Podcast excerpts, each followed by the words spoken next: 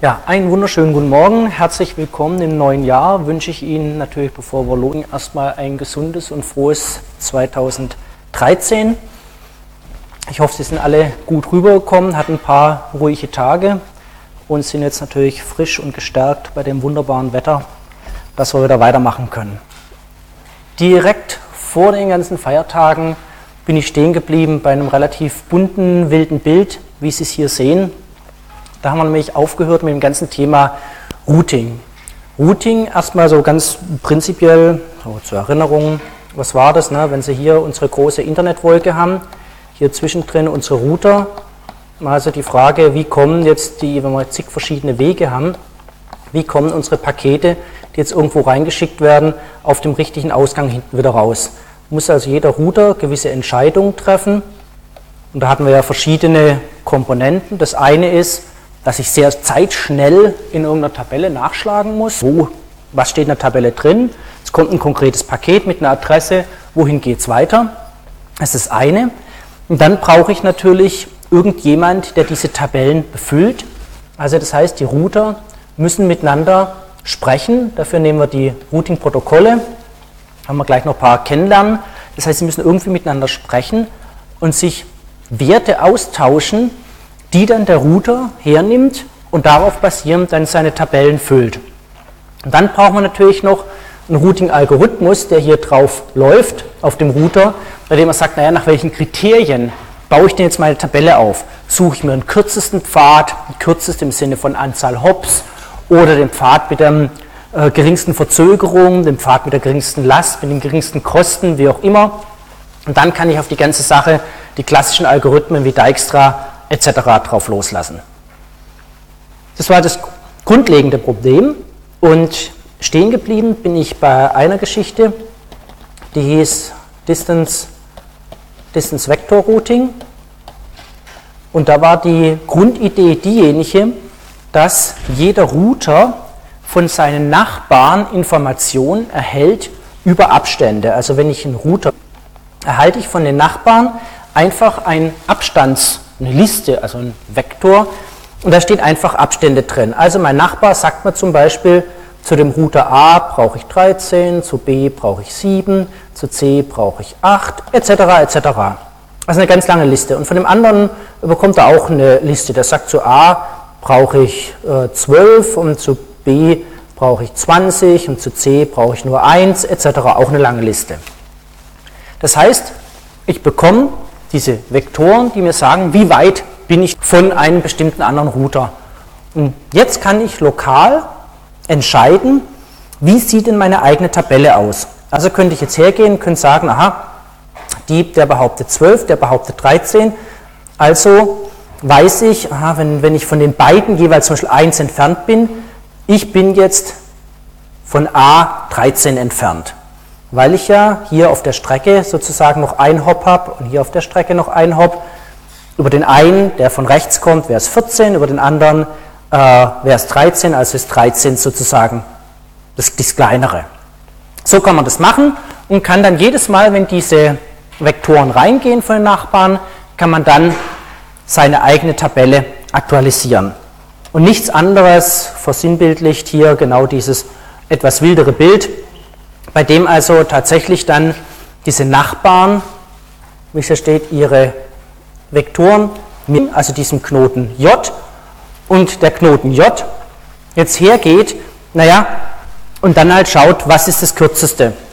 Also bekommt er zum Beispiel hier von dem A, bekommt er gesagt, naja, zu A brauche ich genau 0, ich bin ja selber A. Er weiß selbst, ich habe einen Abstand von 8 zu A, also trägt er sich hier oben rechts oben trägt er sich, ups, trägt er sich genau diese 8 ein. Das war also die Idee. Hier sind wir also stehen geblieben. Und jetzt kann man loslegen, und das haben Sie in Ihren Unterlagen, und kann jetzt basierend auf diesem Verfahren sehr viel machen. Und ich werde nur mal auf ein Problem eingehen, was diese Verfahren haben. Wie gesagt, Sie finden in Unterlagen Beispiele, wie das funktioniert. Da haben Sie also eine ganze Menge kann man sich einfach mal anschauen, aber die jetzt in der Vorlesung durchzuxen, das wäre relativ mühsam. Kann was passiert, Bouncing-Effekt etc. Ich möchte auf eine Sache eingehen, und zwar, was kann bei diesem Distance Vector Routing passieren? eines der Probleme, ein Klassiker.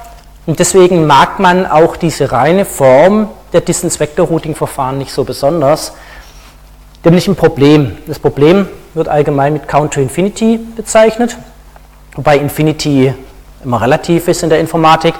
Aber das Problem ist, dass die Distance Vector Routing Verfahren schon irgendwann bei Ausfall einer Verbindung einen korrekten Weg finden. Das ist überhaupt nicht der Punkt. Aber es kann unter Umständen sehr lange dauern. Bis zu unendlich lang, in Anführungszeichen. Hm, unendlich gibt es ja nicht bei uns. Also das ist meistens sowas wie 15, 16 oder sowas. Also das heißt, es ist nicht ganz so unendlich. Mal einen ganz simplen Fall angenommen, nämlich dass fünf Router, dieses ABCDE, einfach so nacheinander wie in der Kette aufgereiht da sind. Natürlich, das Netz könnte noch viel größer sein, aber es ist ein ganz einfaches. Noch ganz einfach angenommen, der Abstand zwischen den ganzen Nachbarn beträgt nur eins, eins was auch immer, ein Hop, eine Verzögerungseinheit, irgendwas. Das ist eigentlich relativ egal. Gut, jetzt haben wir also so ein ganz einfaches Netz und jetzt nehmen wir mal an, A gibt es noch gar nicht, der Router A, der wird jetzt angeschaltet. Wenn es den A noch nicht gibt, wie ist dann der Abstand bis A? Naja, unendlich. Was auch immer das intern heißt. Aber den gibt es ja noch gar nicht. So, jetzt schalten wir A an. Was passiert?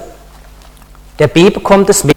Der B bekommt es mit. Der kriegt typischerweise von der Schicht 2 und gesagt, wo, da ist irgendeine Line ist jetzt aktiv, also habe ich jetzt eine Verbindung, tauscht sich Nachrichten aus, da werden wir gleich beim anderen Protokoll noch dazu kommen, aber jetzt nehmen wir einfach mal an, der weiß, aha, da ist einer. Also 1. Dieses 1 würde seinen Nachbarn mitteilen, nämlich auch C. Und so kommt praktisch pro Update ne, die Nachricht immer eins weiter. nach dem vierten Update in dem Beispiel wissen die ganzen Router, aha, wie weit habe ich es bis A. Das ist jetzt nur das Beispiel, wie weit ist es bis A. Also von E zu A sind es einfach 4. Trivial, also nicht besonders wild. Ja, klar.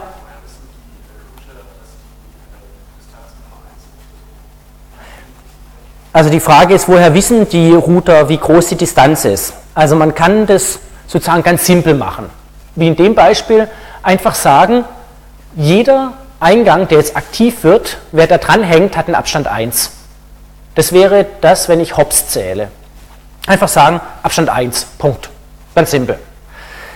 Man könnte natürlich auch im Router was komplizierteres programmieren. Das müssten Sie dann machen. Zum Beispiel sagen, naja, ähm, man gewichtet es zum Beispiel mit der Kapazität der Ausgangsleitung. Dass man sagt, die mit kleinerer Kapazität, die hätten einen höheren Abstand, Gewicht, wie immer man das nennen will, also als Graphentheorie wären es einfach nur Gewichte an den Kanten, also sagt man ein höheres Gewicht zum Beispiel oder ein niedrigeres Gewicht, je nachdem, wie rum man das macht. Oder man kann auch einfach Verzögerungsmessungen machen. Man könnte einfach, sobald die Verbindung da ist, einfach mal ein Testpaket schicken, also ein typisches, ne, so ein Ping-Paket und mal gucken, wie lange dauert es, wie lange läuft es. Und dann kann ich den Abstand in Millisekunden zum Beispiel angeben und den dann entsprechend aufaddieren. Also das Einfachste hier ist einfach nur, der ist da und wer direkt sozusagen an der Leitung hängt, hat einen Abstand 1. Also Schicht 2, Punkt-zu-Punkt-Verbindung, wer da hinten dran hängt, hat Abstand 1. Also es wäre die billigste Variante sozusagen. Okay, also soweit trivial. Was passiert aber, wenn A ausgeschaltet wird? Oder wenn der berühmte Bagger hier die Leitung durchreißt? Ist relativ egal, was man da macht. Naja, ähm, A wird ausgeschaltet. B bekommt es jetzt ja gleich mit, aber jetzt erstmal, das war der Zustand von gerade eben, jetzt wird es ausgeschaltet. Jetzt wird das erste Update gemacht und jetzt passiert genau das, was das Problem ist bei den Distance Vector Routing Verfahren. Die haben ja keine Ahnung, über wen der Weg geht, der aufaddiert wird. Also B hatte bisher darüber den Abstand 1, jetzt wird es abgehackt und C verteilt ja an seine Nachbarn, übrigens A erreiche ich im Abstand 2, das ist ja genau der Distanzvektor, und schickt das natürlich auch an B.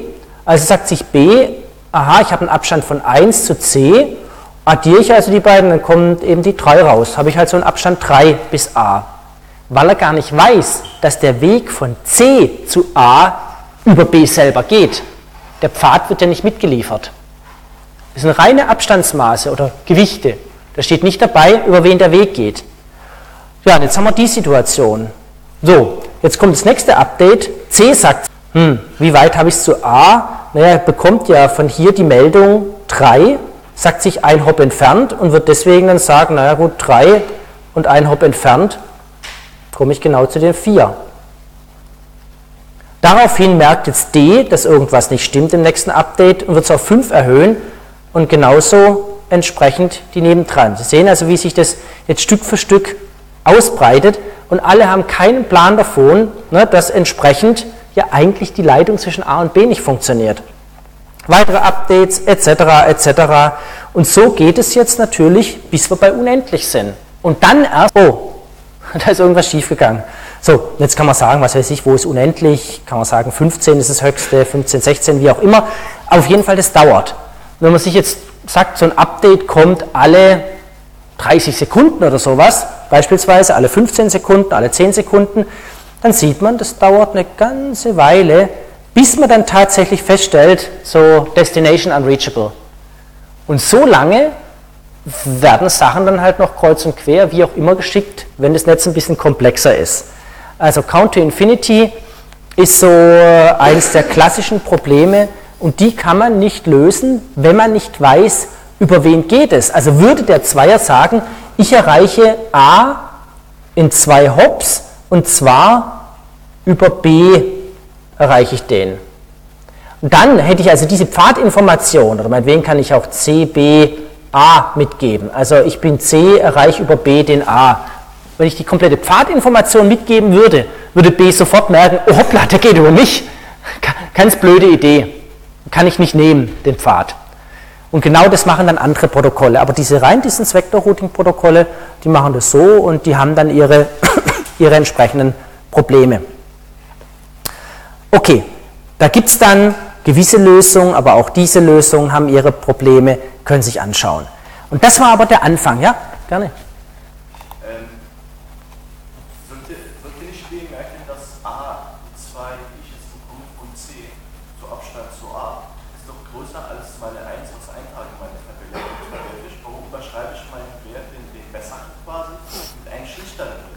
Ja, weil ich, äh, die Frage ist, warum überschreibe ich meinen besseren Wert mit was Schlechterem? Naja, ich muss mich anpassen. Also die Idee, der Algorithmus war ja so, dass bei Distance-Vektor-Verfahren nehme ich in jeder Runde die Abstandsvektoren meiner Nachbarn und vergesse immer meinen eigenen. Also was nicht gemacht wird, ist, dass sie ihren eigenen, ihre alten Werte vergleichen mit den anderen und dann sagen, ich habe aber was Besseres, weil dann könnten sie sich ja nie zum Schlechteren anpassen. Weil es kann ja auch mal sein, sie müssen sich zum Schlechteren anpassen. Das ist ein Beispiel, weil das zum Schlechteren anpassen halt ne, blöd ist, weil direkt bei mir die Leitung abgehackt ist. Aber es könnte auch einen ganz anderen Grund geben. Also es, es könnte ja sein, beispielsweise ein ganz, ganz einfaches Beispiel, Sie haben hier irgendein A, das müssen Sie erreichen und das geht über ein B und das geht über irgendein C und Sie sind hier der D.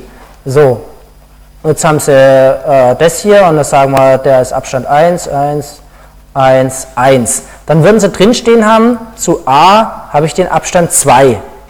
So, und jetzt wird beispielsweise hier die Leitung äh, abgehackt, dann bekommen Sie ja gar keine Nachricht mehr, sozusagen auch von der linken Seite und müssen deswegen dann sich anpassen und sagen, zu A habe ich den Abstand 4. Das heißt, bei jedem, bei diesen Update-Schritten, wenn diese ausgetauscht werden, diese Abstandsvektoren, wird nicht geschaut, habe ich nicht schon was Besseres, sondern dann wird jedes Mal immer nur geschaut, welcher ist der kleinste Wert, den ich von meinen Nachbarn bekomme, plus mein Abstand zu dem Nachbar. Den muss ich ja immer noch mit in Betracht ziehen. Also C, C würde mir hier rüber liefern, nach A habe ich den Abstand 3, ich würde 1 drauf addieren, lande bei 4 und von dem anderen kommt nichts mehr. Das heißt, würden Sie immer auch den eigenen Wert in Betracht ziehen, dann können Sie sich ja immer nur verbessern. Dann können Sie ja nie anpassen an das Netz. Also Distance Vector Routing Verfahren, die können sich schon anpassen, auch zu einem schlechteren Netz. In dem rechts gezeigten Beispiel geht es schnell, weil da merke ich, huch, ich bekomme gar keine Nachricht mehr von links, aber ich bekomme von rechts die Nachricht, nämlich Abstand 3 plus die 1, also habe ich jetzt Abstand 4. Das heißt, Distance Vector Verfahren eine Verschlechterung der Wege mit in Betracht ziehen. Das Gemeine an dem Beispiel links ist ja, dass C mir einen Wert gibt, dass der dummerweise der Weg aber über mich läuft und ich das gar nicht mitkriege, weil der, We der Weg selber nicht mitgeliefert wird. Also die passen sich schon an die Protokolle, aber nicht in dem dummen Fall, wenn es über mich selber läuft zum Beispiel. Also Anpassung, ja. Und deswegen in jeder Runde nicht nach dem eigenen Wert schauen. Also wie auch bei dem Beispiel vorhin gezeigt, bei dem komplexen, der Knoten J, der wird einfach schauen, was liefern mir meine Nachbarn, wie weit habe ich zu den Nachbarn, die Abstände werden drauf addiert und dann wird der kleinste genommen. Und das, was ich selber schon weiß, vergesse ich. Das ignoriere ich.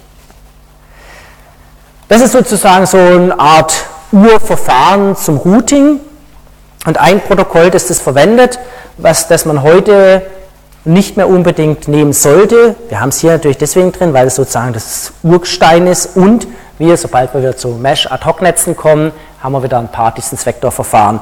Also das heißt, die Grundlage ist immer noch da. Das Protokoll, das also ein Distance-Vector-Verfahren ist, Routing Information Protocol, manche sagen auch Rest in Peace, also das sollte man dann nicht mehr verwenden, aber nur der Vollständigkeit halber. Und das sehen Sie jetzt. Also das ist äh, praktisch eins der frühen Protokolle, basiert auf Distance Vector. Und hier sehen Sie genau alle 30 Sekunden. Also können Sie sich vorstellen, wie lange dauert es dann tatsächlich, hier nimmt man Number of Hops als Metrik, bis man bei unendlich ist. Ist eine reine Festlegungssache. Also Distance Vector ist halt eben sozusagen eine Variante, dass man das so macht. So, und äh, das ist eigentlich okay für kleine Netze. Man sieht ja in der Ursprungsversion nur 25 Einträge und so weiter. Konvergenz ist langsam, also es sind eigentlich Minuten, bis sie irgendwas mitbekommen. Count-to-Infinity-Problem, Subnetze gab es damals gar nicht, wurde dann erweitert, sieht man hier Subnetze, CIDR, Multicasting, Authentication und so weiter. Hop-Limit immer noch 15, also das heißt immer noch diese Beschränkung für größere Netze geht es nicht. Es gab eine Erweiterung Richtung IPv6. Das war einem der großen Firmen auf dem Bereich, nämlich Cisco, war das einfach nicht ausreichend. Deswegen sieht man bei vielen Produkten die Unterstützung von IGRP oder jetzt eben eigentlich dem erweiterten EIGRP. Äh, das ist also ein proprietäres System, aber extrem weit verbreitet, weil natürlich einfach die Cisco-Komponenten sehr weit verbreitet sind. Also das sprechen eigentliche Geräte. Generell ersetzt durch ein anderes Protokoll, das ein Link-State-Verfahren ist. Also kein Distance-Vector-Verfahren mehr, sondern Link-State-Verfahren. Wer mehr zu Cisco den Sachen äh, sehen will, gibt es im Netz hervorragende Unterlagen, also von der Firma selber noch andere, wo man sich das genau anschauen kann, wie funktioniert es, aber ist eben ein proprietäres Verfahren, ist nicht irgendwie jetzt so äh, standardisiert worden, dass man sagt, das bieten einfach alle an. Also OSPF ist da so der Ersatz. Was war nämlich das Problem? Hatten wir gerade eben, dieses Distance Vector Routing hat eigentlich nur eine relativ lokale Sicht. Das heißt, ich sehe, wenn ich ein gewisser Knoten bin, nur das, was meine Nachbarn mir zeigen und entsprechend natürlich auch umgekehrt. Das heißt, ich sehe nur meine direkten Nachbarn. Was weiter dahinter ist, also in der Richtung, das kriegen die Nachbarn überhaupt nicht mit. Das sehen die gar nicht. Auch nicht von den Nachbarn, also was auch immer hier an Netze hinten dran sind, ich keine Ahnung. Ich sehe nur von meinen direkten Nachbarn, was die mir sagen. Gibt es natürlich auch ganz äh, böse Angriffsvarianten. Was ist, wenn mein Nachbar mich belügt? Mein Nachbar mir wunderbar kurze Wege immer vorgaukelt zu allen möglichen, dann wird automatisch der Verkehr über den Nachbar geleitet. Also kann man sich vieles ausmalen. Es gibt ein anderes Verfahren, dass man sagt, nee, wir betrachten das jetzt nicht sozusagen so getrennt, nur die Nachbarn, sondern alle, die in einem Netz sind, sprechen miteinander. Klar ist natürlich, so ein Netz kann auch nicht beliebig groß sein. Das heißt, globaler Austausch von lokaler Information. Das heißt, ich tausche mit jedem im Netz potenziell, mit jedem die Informationen aus, die ich habe. Und das sind Link-State-Routing-Verfahren, die gehen, ja, was soll man jetzt als Hausnummer sagen, sagen wir mal bis 100 Router oder sowas kann man sowas machen, 100 schon groß ist. Also wer in seinem Netz 100 Router hat, das ist schon ziemlich groß. Also normalerweise, wenn man so Universitäten anschaut oder sowas, naja, ein Dutzend Router, aber das ist es dann schon. Und das meiste sind dann geswitchte Netze und noch andere Konzepte, auf die wir im nächsten Kapitel kommen mit MPLS. Aber, also klar, wenn man sagt globaler Austausch, auch das geht natürlich nicht beliebig groß. Aber die Grundidee hier ist, dass wirklich der Router hier rechts unten, auch von dem ganz links oben, über das Netz eine Nachricht bekommt, wie sieht der Router links oben die Welt. Und aus diesen verschiedenen lokalen Weltsichten baue ich mir jetzt meine eigene Welt auf und lasse dann sowas wie Dijkstra drauf los und kann den kürzesten Weg einfach suchen. Das ist so die, ganz grob gesagt, die Grundidee von Link State Routing. Wenn wir also gleich noch drauf kommen. Also was die Grundrouter macht erstmal was, wenn er angeschaltet wird, so, ähm, wer sind eigentlich meine Nachbarn? Und wen, wen gibt es da eigentlich überhaupt? Also kann ich jetzt erstmal mit Hallo mich sozusagen äh, ne, mal nachfragen, bekannt machen und kann Abstände messen. Das macht jeder. Gibt es spezielle Pakete. Also Schicht 2 und so weiter, das gibt es alles, die haben IP-Adressen und da oben drauf setzen wir jetzt auf. Wir werden das gleich bei OSPF konkret sehen. Und so bekomme ich heraus, wie weit habe ich es denn zu meinen Nachbarn, wer sind meine Nachbarn, äh, Distanzmessung in Hops, in Millisekunden. Kann man sich ja vieles überlegen. Und diese Information schicke ich jetzt an alle anderen mit sogenannten Link State Advertisements. Also das heißt, ich sage allen, übrigens, meine Umwelt hier sieht so aus. Und das schickt jeder an jeden. Also können Sie sich vorstellen, da ist was los. Also das kann man jetzt nicht als ein weltweites Netz nutztes Verfahren. Das geht natürlich nicht. Das ist also die Idee. Und dann bekomme ich diese ganzen Link State Advertisements von den ganzen anderen Routern. Dann habe ich also die vielen Sichten und damit baue ich mir jetzt meine Weltsicht zusammen und lasse dann da extra drauf los. Und das mache ich regelmäßig. Regelmäßig bekomme ich also von allen anderen einfach deren Sicht und kann mir so Stück für Stück praktisch meine, ja, meine Welt aufbauen. Okay, das ist also die grundlegende äh, Idee. Also, was ist der erste Schritt? Der erste Schritt ist Nachbarn erkennen. Also auf allen Links, das heißt auf allen Schicht 2 Verbindungen, schicke ich mal meine Hello-Nachrichten. Und die Nachbarn, die antworten dann. Es gibt dann noch so Sachen wie, dass man ein lokales Netz sozusagen als künstlichen Knoten sieht, also ein Broadcast-Netz. Ich sehe gerade, ich würde hier noch eine Verbindung reinbauen. Ähm, das heißt also, das ist der erste Schritt, dass ich überhaupt mal weiß, wo bin ich und wer sind meine Nachbarn. Erster Schritt. Nächster Schritt ist, ich muss rausbekommen, wie teuer ist meine Verbindung, mein Link. Also Link ist immer sozusagen, äh, wie teuer ist jetzt zum Beispiel so ein Abschnitt. Und dafür gibt es gewisse Nachrichten. Und jetzt kann ich diese Echo-Nachricht schicken und bekomme sofort die Antwort. Also kann ich eine Verzögerung messen. Und ich habe eine Verzögerung, aber was auch klar ist, man muss aufpassen, deswegen das steht hier unten so ein bisschen, äh, Macht beeinflussen die Messungen natürlich selbst wieder das Netzwerk. Also sobald ich messe, beeinflusse ich ja schon wieder. Ähm, das ist klar. Also ich kann nicht einfach mal so beobachten, weil ich selber ein Teil vom System bin. Da müsste ich jetzt so außenstehend was so dran machen und dann irgendwie messen, äh, wie die Verzögerung ist. Okay, und da gibt es also ein paar blöde Effekte, dass man sagt, okay, jetzt misst man auf dem, sagt man, huch, der hat ja eine hohe Last, aber der andere ist ja gerade niedriger, umgekehrt, das kann hin und her pendeln und, und, und. Lassen wir das mal weg, also vom Prinzip, wir messen einfach mal, wie weit ist der weg in Millisekunden. Okay, und jetzt weiß ich das also, jetzt kenne ich sozusagen die Entfernung, ne, also meine Nachbarn mit der Entfernung im Sinne von Verzögerung in Millisekunden, Q-Length in, kann man jetzt in verschiedenen Sachen messen, also welche Verzögerung bringt die Warteschlange noch oder wie viele Bytes warten da drin, Jitter, also Verzögerung, Schwankungen, solche Sachen.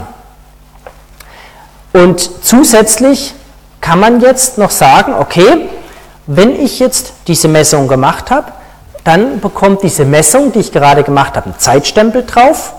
Sage ich, okay, das ist der Zeitstempel. Bekommt eine Sequenznummer drauf, damit ich also weiß, sozusagen, ähm, das ist jetzt meine erste Messung, meine zweite Messung, meine dritte Messung.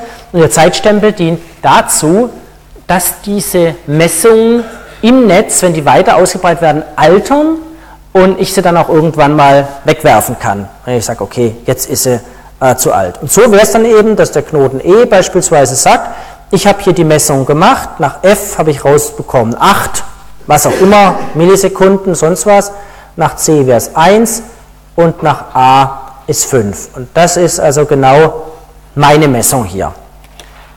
Diese Messung und die möchte ich jetzt fröhlich allen anderen mitteilen, damit die wissen, wie sieht meine lokale Welt aus. Also es ist schon ein bisschen anders als gerade eben beim Distance Vector, wo wir nur gesagt haben, meine direkten Nachbarn, welche Entfernungen haben die zu allen Knoten. Hier bekommt jetzt jeder mit, wie sieht denn lokal die Welt bei jedem anderen aus. Okay, und dann werden diese Nachrichten entsprechend verteilt. Diese Tabelle können Sie sich in Ruhe nochmal anschauen. Das ist so das Grund- oder das Grundverfahren. Also das heißt, wir senden genau diese Link-State-Messages. Wir haben nicht nur die Entfernung drin, sondern zum Glück auch Sequenznummern. Wir haben auch das Alter drin. Warum? Naja, wir fluten ja diese ganzen Sachen. Wir wollen alle erreichen und Fluten ist immer das einfachste Verfahren, um alle zu erreichen. Nur beim Fluten haben wir ja auf einmal die ganzen bekannten Probleme. Achtung, Schicht 3, wir haben jetzt hier keinen Spanning Tree oder sowas, sondern wir haben natürlich Schleifen drin, Pakete können verloren gehen, alles Mögliche, Duplikate. Und Duplikate, das ist relativ einfach, dafür haben wir Sequenznummern. Ne, die können, wenn ich das schon mal gesehen habe, ich habe schon ein Paket mit der Sequenznummer 20 gesehen, also ist ein Duplikat und sendet es nicht nochmal neu aus. Also das ist also auf jeden Fall, kann man was machen. Und zusätzlich kann man, äh, äh, da wird das Alter entsprechend zum Beispiel pro Router um 1 reduziert. Und so laufen dann auch Nachrichten, kann man auch sagen, die altern dann. Das dann irgendwann sind sie alt und werden dann entsprechend weggeworfen. Also man hat verschiedene Mechanismen, um Fluten, Duplikate und solche Sachen sozusagen ja, rauszubringen. Paketverlust, naja, muss ich halt warten, bis praktisch was Neues kommt. Es wird auch hier eine Bestätigungsnachricht zurückgeschickt und so baut sich Stück für Stück jeder Router eine Tabelle auf und weiß dann auch, von welchem anderen Router hat er welches Paket als letztes bekommen. Also der Router B weiß zum Beispiel, von F habe ich ein Paket mit einer gewissen Sequenznummer 21 bekommen, es hat ein gewisses Alter. Und jetzt weiß er bei dem Netz von gerade eben, äh, F, weiß er zum Beispiel, was macht er jetzt, an wen muss er jetzt das irgendwie eine Bestätigung schicken, an wen ähm, muss er, also er muss nämlich F, muss er in dem Fall zum Beispiel eine Bestätigung schicken und an wen leitet er es weiter, an A und C. Und so kann man sich jetzt intern Tabelle aufbauen. Diese Flags sind jetzt nicht das Wichtige, aber das Wesentliche ist, er bekommt was, er bestätigt es dem Router, der ihm das geschickt hat, und er leitet es entsprechend weiter. Ne, typischerweise, die Nachbarn werden das weiter bekommen. So, und jetzt haben Sie hier genau so ein Beispiel für so ein einfaches äh, Netz drin. Hier ist unser ganz simples Netz. Und wenn wir uns jetzt hier irgendwas rausgreifen, also ähm, was weiß ich hier, was haben wir Linkstage, die Messages von A, die kommen direkt. Wenn wir jetzt B anschauen, betrachte jetzt die da oben, aber die von F zum Beispiel, die kämen ja über andere.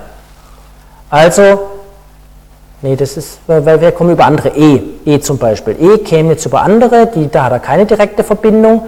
Also wenn E was schickt, das wäre äh, der hier beispielsweise, äh, dann würden die E-Nachrichten jetzt in unserem Beispiel den kürzesten Weg so rumwählen.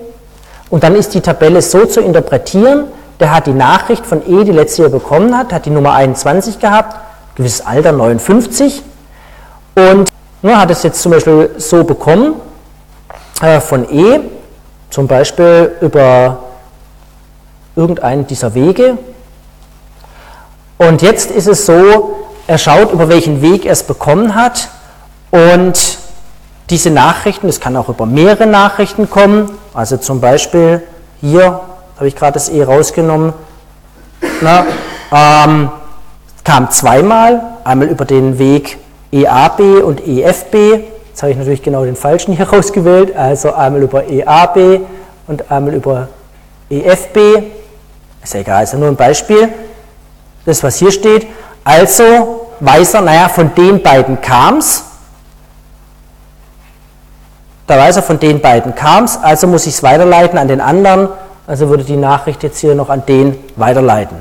Also so funktioniert es, dieses, ich bekomme eine Nachricht, an wen äh, leite ich die Nachricht weiter, so dass im Endeffekt die Nachrichten Stück für Stück bei allen ankommen, dass Bestätigungen auch zurückkommen, wenn es über zwei Wege kommt, da kann ich die beiden Bestätigungen schicken. Das heißt, im Endeffekt kann auch mal was verloren gehen, aber da es periodisch gemacht wird, bekommt jeder Router nach und nach mit, aha, wie sieht die Welt der anderen aus und bekommt auch die Bestätigung, dass seine Nachrichten entsprechend angekommen sind. Und das macht man zum Beispiel alle 30 Sekunden. Und dann wird alle 30 Sekunden wird was geschickt und dann kann ich meine Wege entsprechend aktualisieren und merkt dann, aha, das dauert eben so lang, das dauert so lang und kann dann die entsprechenden Entfernungen aufaddieren und kann dann mir zu allen anderen Punkten den kürzesten Weg berechnen. Das macht ja dann jeder lokal mit seinem Dijkstra zum Beispiel. Wie sieht meine Welt aus? Und baut dann sozusagen seinen Baum auf, über den er ja dann alle erreicht. Das ist ja die Idee ganz am Schluss. Also das ist so sozusagen eine Variante, jetzt ohne auf die Flex nicht ganz Sachen einzugehen, aber so von der Grundidee, jeder schickt an alle die Sachen. Die werden entsprechend weitergeleitet und man hat Mechanismen, dass man das also nicht mehrfach weiterleitet, zum Beispiel über die Sequenznummern. Diese Sache, was ist jetzt die beste Route, dann macht man dann zum Beispiel Dijkstra. Und das ist unter Umständen natürlich aufwendig, das ist klar, mit äh, entsprechend vielen Routern, entsprechend vielen Nachbarn, weiß man dann, wie viel kostet der Weg zu irgendjemand über diesen Nachbarn. Und so kann ich natürlich dann auch, also habe ich auch mehrere Wege, weil ich weiß, ich habe zum Beispiel drei Anschlüsse bei mir im Router und zu irgendeinem Router X kostet es hierüber 17 und darüber 22 und darüber 13 und dann kann ich natürlich auch, und das ist der Vorteil des Verfahrens, dann zum Beispiel den 13er nehmen, bis ich merke, huch, der Link ist weg und dann kann ich auf den anderen gehen. Also solche Sachen kann ich da auch machen. Äh, das heißt, man könnte, wenn man sich mehrere Wege merkt, könnte man relativ schnell umschalten. Der Punkt ist so, wenn jetzt irgendwas ausfällt, typischerweise na, werden die alle als auf ungültig gesetzt und man rechnet das alles neu aus. Aber da gibt es eine ganze Ecke von Verbesserungen, wie man das machen kann, wie man auch vielleicht schnell auf einen anderen Pfad umschalten kann und, und, und. Also, das heißt, das sind so typische Schritte, die man machen kann bei Link-State-Verfahren. Und auch dazu gibt es dann wieder die konkrete Implementierung. Ja, muss man nicht extra erwähnen. Auch hier gibt es Möglichkeiten anzugreifen. Eine konkrete Implementierung ist dann das OSPF. Ich habe ganz gleich gesagt am Anfang, diese Methode mit, ich schicke an alle Router meine lokale Sicht, das skaliert natürlich nicht, beliebig. Deswegen ist es klar, dass man sehr schnell auch mit dem Wachstum des Internets das ganze Internet strukturieren musste. Generell bei allen Routing-Verfahren ist es so. Es hat im Internet nicht mal so richtig viel zu tun. Übrigens wegen Internet haben Sie mitgekriegt, ne, 1. Januar war sozusagen offiziell eine der vielen Geburtsstunden des Internets vor 30 Jahren, nämlich Übernahme von TCP-IP-Protokoll und das hat dann das alte NCP ersetzt. Und damit war so eine der Geburtsstunden des Internets, also 30 Jahre, so eine der Hausnummern. Okay, nur Randbemerkung. Hierarchisch muss man sehr schnell routen. Warum? Naja, wenn Sie so einen wilden Haufen von Routern haben, die hier alle irgendwo drin sind und die alle kreuz und quer miteinander verbunden sind, dann skalieren die Verfahren irgendwann mal nicht mehr. Weil immer jeder an jeden alles schickt, können Sie sich vorstellen, Fluten in großen Netzen skaliert nicht. Und das, was, also wenn Sie irgendwas von der Informatik mit nach Hause nehmen, ist ja das, so Divide and Conquer, Divide et Impera. Ne? Das lernt man so ganz im ersten Semester und das ist so das Klassische, was alle in der Informatik beherrschen ist. Problem ist komplex, oh Gott, was mache ich? Also zerhacke ich es in kleine Teilprobleme. Und nichts anderes macht man hier auch. Okay, Informatiker müssen dann noch die Schnittstellen noch ein bisschen beachten, ne, dass da nichts schief geht, aber nichts anderes ist es hier auch. Also werde ich anfangen, Hierarchien reinzubauen. Also ich kann keine riesen Routing-Tabellen machen. Braucht viel Speicher, Rechenzeit und so weiter und so weiter. Allein Link-State-Messages, äh, wenn Sie diese, also viele Verbindungen haben, wird ja riesig groß. Also zerteilt man jedes Netz erstmal in ja, Regionen, Teilbereiche. Und die kann man dann vielleicht nochmal aufteilen. Und das hat man sehr schnell auch beim realen Internet machen müssen, nicht am Anfang mit vier Routern oder vier Systemen, hieß ja noch gar nicht Router, aber später relativ schnell. Also kann man sich vorstellen, dass auf einem Campus, in einem Firmennetzwerk, man sagt, das ist vielleicht ein eigener Bereich, eine eigene Region. Also haben wir hier so sozusagen die Region 1, 2, 5, 4, 3.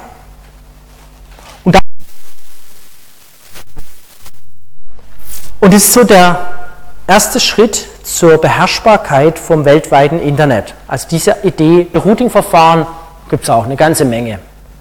Und die meisten Verfahren, die also mit einer großen Anzahl an Knoten umgehen, auch wieder bei anderen Netztypen, nehmen irgendwelche Hierarchien, Clusterbildung, Haufen, wie auch immer.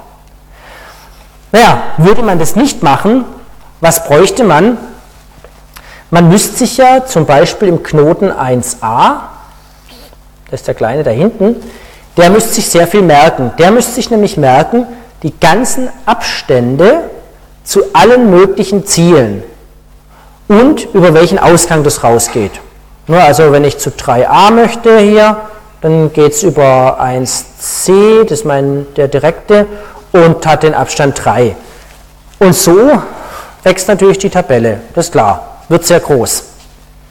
Man kann es einfacher machen, indem man sagt, ich als 1a kenne im Detail alle Router, die im 1er-Bereich sind, aber ansonsten kenne ich nur noch die Bereiche, nämlich 2, 3, 4, 5.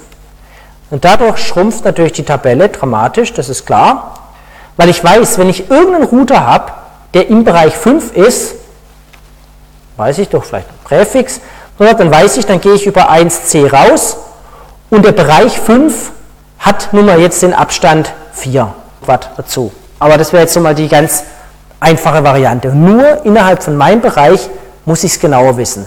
Und das ist natürlich so der Start, dass man einsteigt in Verfahren, die man braucht, um sozusagen zwischen den Netzen Sachen weiterzuleiten, hier dazwischen, und Verfahren, die man innerhalb von den Netzen braucht. Und die werden wir dann später als Interior Gateway Protocols und die anderen sind dann die Exterior Gateway Protocols, die also zwischen den Gateways, den Grenzen dieser Region was verteilen. Und hier ist einer der Vertreter nämlich genau das OSPF und bei den EGPs e einer der Vertreter des Border Gateway Protokoll. Also das war so praktisch eine der Ideen, also eigentlich der Klassiker, was man immer in der Informatik macht, wenn ein System zu komplex ist, zack, aufbrechen. Ab einer gewissen Größe geht es einfach ohne Hierarchie nicht mehr. Also alles flach zu machen, Schicht 2 mäßig, klappt nicht. So.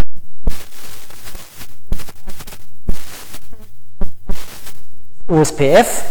OSPF ist also so ein Interior Gateway Protokoll und es gibt noch ein zweites, das ISIS, Intermediate System to Intermediate System. OSPF, auch schon wieder noch ein bisschen älter, gibt es in verschiedenen Varianten. Hier natürlich auch mit V6 Unterstützung, die aber relativ spät kam. Also da waren andere Protokolle, nämlich das ISIS, schneller. Also die IPv6 Unterstützung, die hatten äh, Weichen gedauert. Open Shortest Path First, Open als eben nicht herstellerspezifisch, Cisco-spezifisch oder sowas ist. Es gibt eine ganze Menge von Metriken, also nicht nur das einfache Hop-Zählen, sondern hier ist jetzt genau das mit den Abständen in Millisekunden zum Beispiel drin. Man, ist, man kann sich relativ zügig anpassen, war eine der Ideen. Man kann Load-Sharing machen, also wenn man redundante Verbindungen hat, also mehrere Wege, dann kann man sagen, dann teilt man einfach die Last auf. Und jetzt eben, genau deswegen habe ich das gerade erzählt, Unterstützung hierarchischer Systeme. Einfache, ja, einfache Sicherheitsmechanismen äh, sind drin, aber man darf sich dann nicht zu viel davon erhoffen. Es gibt verschiedene Arten von Verbindungen, Punkt zu Punkt zwischen Routern, das heißt das typische Router werden meistens ganz einfach Punkt zu Punkt miteinander verbunden. Also das ist so die einfachste Variante. Man kann sich natürlich, könnte sich auch vorstellen, man könnte Router über Switches und sonst wie, aber das ist so die einfachste Variante. werden unterstützt und dann eben andere Waldverkehrsnetze, die jetzt kein Broadcast machen, aber die also teilvermaschte Netze einfach sind. Also typisches Telefonnetz oder sowas zwischen Städten, also sozusagen als physikalische Grundlage. Das ist also OSPF. Und genau bei dem OSPF, in dem Kontext, hat man ja angefangen, hat gesagt, okay, wir teilen das Internet auf, da werden wir da auch nochmal drauf äh, zurückkommen, in genau solche Regionen und die heißen autonome Systeme. Das heißt, das ganze Internet gibt es nicht als einen flachen Brei von Routern, sondern das Internet ist aufgeteilt in autonome Systeme. Autonome Systeme heißen autonom, weil unter anderem irgendjemand sozusagen Chef von dem autonomen System ist und dem darf man dann auch nicht reinreden. Also, wenn wir als Universität ein autonomes System haben, dann bestimmen wir, wie innerhalb des autonomen Systems zum Beispiel das Routing gemacht wird oder was auch immer. Und so haben die Netzbetreiber autonome Systeme und, und, und. Jedes autonome System hat eine eindeutige Kennung, ist 32 Bit groß, war früher mal 16, 30 Bit große Kennung und da kann man schon relativ viel machen. Mit 2 hoch 16, da ist man ein bisschen an die Grenzen gestoßen, mit 2 hoch 32, da reicht es. Das heißt, das sind also sozusagen erstmal sowas wie Verwaltungseinheiten große. Jetzt kann es natürlich sein, dass jemand das autonome System noch weiter unterteilen will. Da gibt es den Begriff der Areas, also der Gebiete.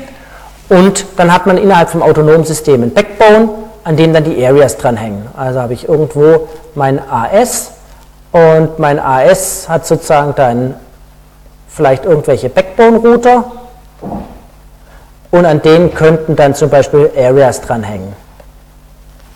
Also kann man machen, muss man nicht machen. Also das ist, die Idee ist, dass man sagt, naja, da kann man die Komplexität noch weiter reduzieren und was klar ist, man hat typischerweise innerhalb von einem AS, aber auf jeden Fall innerhalb von einem Bereich, hat man den gleichen Algorithmus, der Wege herausfindet.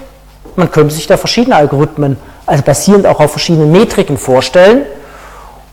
Das ist klar und hat also auch die gleiche Datenbasis in jedem Router. Ne? Weil jeder Router spricht ja mit jedem innerhalb der Area, zumindest spricht jeder mit jedem und sollte dann im Endeffekt eine gleiche Datenbasis haben, also die Welt gleich sehen. Und die Welt ist halt die Area. Das heißt also, innerhalb von diesem Bereich sollte jeder sozusagen eine gleiche Weltsicht haben. Und wenn ich keine Areas habe, nur ein AS, muss halt innerhalb von dem AS jeder praktisch die gleiche Sicht haben. Jetzt noch ein paar mehr äh, Festlegungen, das ist jetzt nicht so das Wesentliche. Das heißt also, sobald man zu zwei oder mehr Areas gehört, dann ist man eigentlich Teil vom Backbone und so weiter. Und wenn man zu mehreren Areas gehört, dann braucht man natürlich die Datenbasis von den verschiedenen Areas. Ich muss ja wissen, wie sieht es da drin aus, wie sieht es da drin aus. Das ist so die grundlegende Idee. Es gibt verschiedene Arten von Routern bei OSPF, können Sie sich mal anschauen. Das Grundprinzip sollten Sie verstanden haben. So, was haben wir jetzt? Wie sieht also jetzt das Internet aus? Das ist jetzt eine ganz kleine Variante davon. Ähm, das heißt, wir haben verschiedene autonome Systeme. Das könnte jetzt irgendein Netzbetreiber sein, zum Beispiel oder was auch immer äh, gibt als große Netzbetreiber. Das kann eine Universität sein, das kann das Wissenschaftsnetz sein, quer durch Deutschland, das kann was auch immer, ein Firmennetz sein. Das ist ein autonomes System. Das autonome System kann intern sozusagen seinen Backbone haben und mit diesem Backbone werden dann verschiedene Areas angebunden. Das könnten jetzt zum Beispiel verschiedene Abteilungen sein von einer Firma oder was auch immer, verschiedene Standorte könnten es sein. Wenn ich mein autonomes System ist jetzt quer durch Deutschland eben verteilt, dann habe ich verschiedene Standorte, die haben dann ihre Areas. Und dann brauche ich natürlich hier innerhalb der Areas ein Routing-Protokoll und alle, die hier drin sind, alle Router, die haben jetzt die gleiche Datenbasis, die haben die gleiche Weltsicht innerhalb der Area. Das ist also das äh, Wesentliche. Und dann habe ich die ganzen autonomen Systeme. So, und jetzt muss ich natürlich irgendwie, auch das werden wir noch sehen, muss ich die jetzt natürlich miteinander verbinden mit einem Protokoll und muss sozusagen Übergabepunkte haben, ne, wo es vom einen zum anderen geht. Jedes autonome System hat mindestens einen Border Router. Border Router ist immer der, der mich mit der Außenwelt verbindet.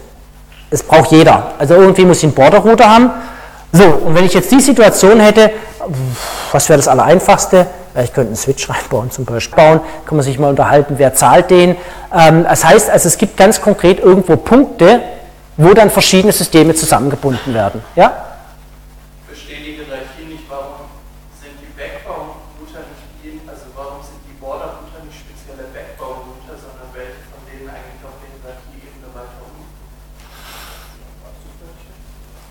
Also äh, die Frage ist, warum sind die Border Router jetzt zum Beispiel hier in einer eigenen Area drin? Ähm, müsste nicht. Also gibt es eigentlich keinen Grund. Also die klassische Konfiguration sieht eher so aus, dass also einer der Backbone-Router derjenige ist, der auch der, mit der Außenwelt spricht. Also das ist eher, nö. Also das ist eigentlich typischerweise, habe ich mein Backbone, das ist auch meistens nicht so komplex wie hier, aber nehmen wir es mal an, das wäre so. Und einer oder aus Redundanzgründen mehrere, also hier haben wir zum Beispiel drei Router, die in unserem Backbone sind, die dann die Border-Router nach außen sind. Das ist also ins Wissenschaftsnetz und zum SUSE-Zentrum rüber. Ähm, nee, das ist einfach ein übernommenes Bild, da gibt es also keinen tieferen Grund. Nachher bei den Routing-Protokollen ist natürlich so, ist die Frage, wie viel muss ein Router wissen? Also muss natürlich jeder Router, der jetzt Border-Router ist, muss natürlich das Protokoll nach außen. Ja, okay, muss man halt, das können die Router, ist jetzt nicht so wild, ähm, muss aber natürlich auch die Welt nach außen kennen, wie die aussieht und kennt auch seine innere Welt. Aber keiner der autonomen Systeme, hier zum Beispiel 1, 2, 3, weiß irgendwas über die interne Struktur von 4. Und es ist natürlich auch so, dass praktisch der interne Router, hier zum Beispiel bei 1, wenn der weiß, der kennt nur sozusagen seine eigene Welt, aber wenn der weiß, ich muss irgendwo raus, sehe ich an der IP-Adresse, dann reicht es zu wissen, wie komme ich zu dem. Also wenn man noch weitere Hierarchiestufen hat, reicht es ihm nur, wie komme ich zu meinem Grenzrouter zur nächsten Hierarchiestufe, aber hier reicht es, ich weiß, wie komme ich zu dem. Und der muss sozusagen auch nur wissen, wie komme ich zu diesem Bereich hier. Und der Border-Router, der muss dann wieder ganz konkret wissen, zum Beispiel, aha, es geht jetzt zu dem und der leitet dann weiter in den, den Bereich. Aber sozusagen innerhalb der autonomen Systeme sind dann praktisch wie Blackboxes für die anderen. Also da sehen Sie nichts, also Sie sehen keine interne Struktur, wissen Sie nicht sozusagen außen. Man kann das machen, man kann Teile davor natürlich sichtbar machen etc., aber im Normalfall ist es einfach gekapselt. Aber es stimmt, also es gibt keinen Grund, warum die jetzt eine extra Area sein müssten. Also OSPF ist eine Sache, die man, äh, wenn man damit mehr macht, sich anschauen kann. Und das andere ist ISIS. Da wurde oftmals gesprochen, equal zero äh, von der Internetwelt aus, weil ISIS ist ein OSI-Protokoll. Aber interessanterweise, also es ist ähnlich zu OSPF, ähm, das ist unabhängig von Schicht 3 und deswegen hat IPv6 eine schnellere Unterstützung bei ISIS gefunden als bei OSPF obwohl es von der Internetwelt kommt, weil das OSPF originalerweise sehr eng verbandelt war mit IPv4. Und ISIS war von Anfang an protokollunabhängig deswegen konnte man da schneller IPv6 drauf machen. Es ist so, dass auch der Overhead geringer ist und deswegen große Netzbetreiber nehmen oftmals ISIS. Skaliert besser, verhält sich da besser als OSPF. OSPF eher kleinere Einrichtungen, so ein Campus oder sowas, aber nationale, internationale Netzbetreiber, ganz oft ISIS. Die Router beherrschen das sowieso alle. Alle Versionen, alle Erweiterungen und und und, OSPF oder ISIS, die sprechen das alles und alle anderen Protokolle. Also wenn Sie einfach mal reinschauen, was so typische Spezifikationen von einem Router sind, da sehen Sie, welche Vielfalt an Protokolle da unterstützt wird. Das ist eine ganze Ecke mehr. Mit Multicast-Unterstützung und welche Varianten sie unterstützen. Da gibt es ja zig verschiedene Multicast-Routing-Protokolle beispielsweise, haben wir jetzt hier gar nicht äh, weiter ähm, angeschaut. Also Finsoft, das, was wir kurz mal angesprochen haben, Protocol Independent Multicast, Sparse Mode ist so eine Geschichte, die noch unterstützt wird. Äh, es gibt eine Multicast OSPF-Variante, MOSPF und, und, und. Also es soll Sie nicht abschrecken, aber nur falls Sie mal so eine technische Spezifikation angucken, da gibt es noch eine ganze Palette weitere Protokolle, aber das führt einfach zu weit. Gut, das heißt, man ist unter anderem aus diesen Stabilitätsproblemen bei den Distance-Vector-Protokollen weggegangen zu Link-State, aber klar skaliert nicht beliebig durch diese Geschwätzigkeit in Anführungszeichen und hat Hierarchien eingebaut. Und das sind alles die Protokolle, die innerhalb von so einem Bereich genutzt werden oder innerhalb von einem autonomen System. Haben wir mal dabei. Und da dazwischen braucht man ein anderes Protokoll. Und dieses andere Protokoll, das ist ein Exterior Gateway Protokoll und da hat sich weltweit BGP, BGP Version 4, durchgesetzt. Ein Protokoll, wo man sagen muss, das ist das Protokoll, was das Internet zusammenhält. Mir ist es relativ egal, wenn mal irgendein autonomes System hinten runterkippt. Also wenn ich nicht gerade da dranhänge ähm, mit meinem Internetzugang, in irgendeinem Land autonomes System, wenn da was weg ist oder wenn die beim Routing Mist machen, intern, ist mir das relativ egal. Wenn bei dem BGP einer irgendwo auf der Welt Mist macht, beeinflusst das ruckzuck das komplette Netz. Es ist heute leider noch möglich, dass irgendeiner, irgendein Netzbetreiber irgendwo auf der Welt Mist konfiguriert und sie können ganz, ganz wenig nur dagegen machen. Das ist schon öfters passiert. Also gerade das BGP ist so der Klassiker, wo man bewusst, politisch gewollt oder unbewusst, aus Schusslichkeit, einfach mal kurz den Verkehr umgeleitet hat. So geschehen, dass großer Teil des US-amerikanischen Verkehrs über China geleitet wurde, dass YouTube über Pakistan geleitet wurde und, und, und, und.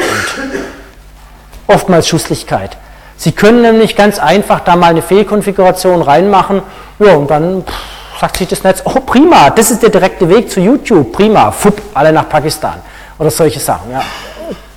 Kommt vor. Der Grund ist einfach der, dass heute noch Netze Behauptungen aufstellen können über Pfade, die sie gar nicht selber betreffen. Also ich kann heute noch sozusagen mit Hilfe, das werden wir gleich sehen, dem Protokoll einfach behaupten, äh, ja, über mich geht der kürzeste Weg zu, was auch immer, YouTube oder sowas. Auch wenn ich gar nicht autorisiert bin, das zu sagen. Und man zieht erst langsam so eine Art ähm, Public Key-Infrastruktur auf, dass ich dann auch wirklich nur noch was sagen kann über Wege, wo ich auch wirklich die Autorität bin, die was sagen darf, die also sagen darf, ja, übrigens, meine Welt, über die ich was sagen darf, die sieht so aus. Hier gehen die Wege so und so. Also das ist eine Sache, werde ich am Schluss noch ein paar Verweise dazu geben. Da äh, arbeiten auch Mitarbeiter von mir dran, wie man dieses Routing eine Ecke besser, sicherer machen kann. Okay, erstmal so die grundlegende Idee. Interne Protokolle interessieren wirklich nur im autonomen System. Und diese sollten eigentlich effizient sein. Also was ist der beste Weg irgendwo hin? Der schnellste, der kürzeste, der was auch immer. Die Exterior Gateway Protokolls, da brauchen wir jetzt sogenannte Policies. Policies, was heißt das? Das sind Regeln und Richtlinien, die jetzt beispielsweise ökonomische Entscheidungen beinhalten. Also ich möchte meinen Verkehr über diesen günstigeren Netzbetreiber schicken, weil vielleicht der Netzbetreiber sagt, okay, äh, das Terabyte kostet so und so viel, wenn es über mich geleitet wird. Und der andere sagt, es kostet so und so viel. Oder ich sage aus politischen Gründen, prinzipiell, da gibt es Länder, darf zum Beispiel der Verkehr, der innerhalb, also praktisch im Land entsteht und an einen Empfänger im Land geht, darf nicht aus dem Land rausgeleitet werden. Ist schlichtweg nicht erlaubt. Also muss ich jetzt so eine politische Grenze hier einziehen und sagen, okay, das ist Verkehr, der kommt jetzt aus dem Land X, möchte ins Land X wieder rein. Auch wenn jetzt der Weg über Y schneller wäre, den darf ich nicht nehmen. Also politische Entscheidungen oder äh, gab es Exportrestriktionen, dass man sagt, man darf hier gewisse verschlüsselte, Sachen nicht nach außen weitergeben. Oder prinzipiell wird, der, der Klassiker ist, kein US-Verkehr über Kuba geleitet. Solche Sachen. Das hat alles natürlich nichts mit ähm, kürzestem Wege im Sinne von Dijkstra und Millisekunden und Hops zu tun, sondern einfach politische Gründe. Die alle braucht man aber, weil man halt sagt, nee, das ist eben bestimmte Art von Verkehr, der soll nicht darüber. Das ist reiner Wissenschaftsverkehr oder das ist kommerzielle Sache oder wie auch immer. Und das alles muss jetzt ein Protokoll berücksichtigen und dafür gibt es das Border Gateway Protokoll. BGP, sehen Sie eine ganze Menge RFCs und das ist im Prinzip der Standard wie man heute das Routing sozusagen im großen Stil zwischen den autonomen Systemen macht. Jetzt nicht erschrecken, das ist eine Variante eines Distance-Vector-Protokolls. Sie sagen, oh, pff, hat er da nicht gesagt, das ist nicht stabil und Count to Infinity und was passiert da? Ähm, der Punkt ist, es ist eine Variante und da werden nicht die Kosten, also praktisch die Abstände zum Beispiel ausgetauscht, sondern, und deswegen sagt man da auch Pfadvektorprotokoll, da wird noch der Pfad mitgeschickt. Das ist das, was ich vorhin angedeutet habe, wo ich gesagt habe, naja, wüsste dieser eine Knoten, dass der Weg von dem Nachbar ja über ihn zu dem anderen geht, dann würde es ja gleich gar nicht akzeptieren. Und so ist es hier, dass man also Pfade mitliefert.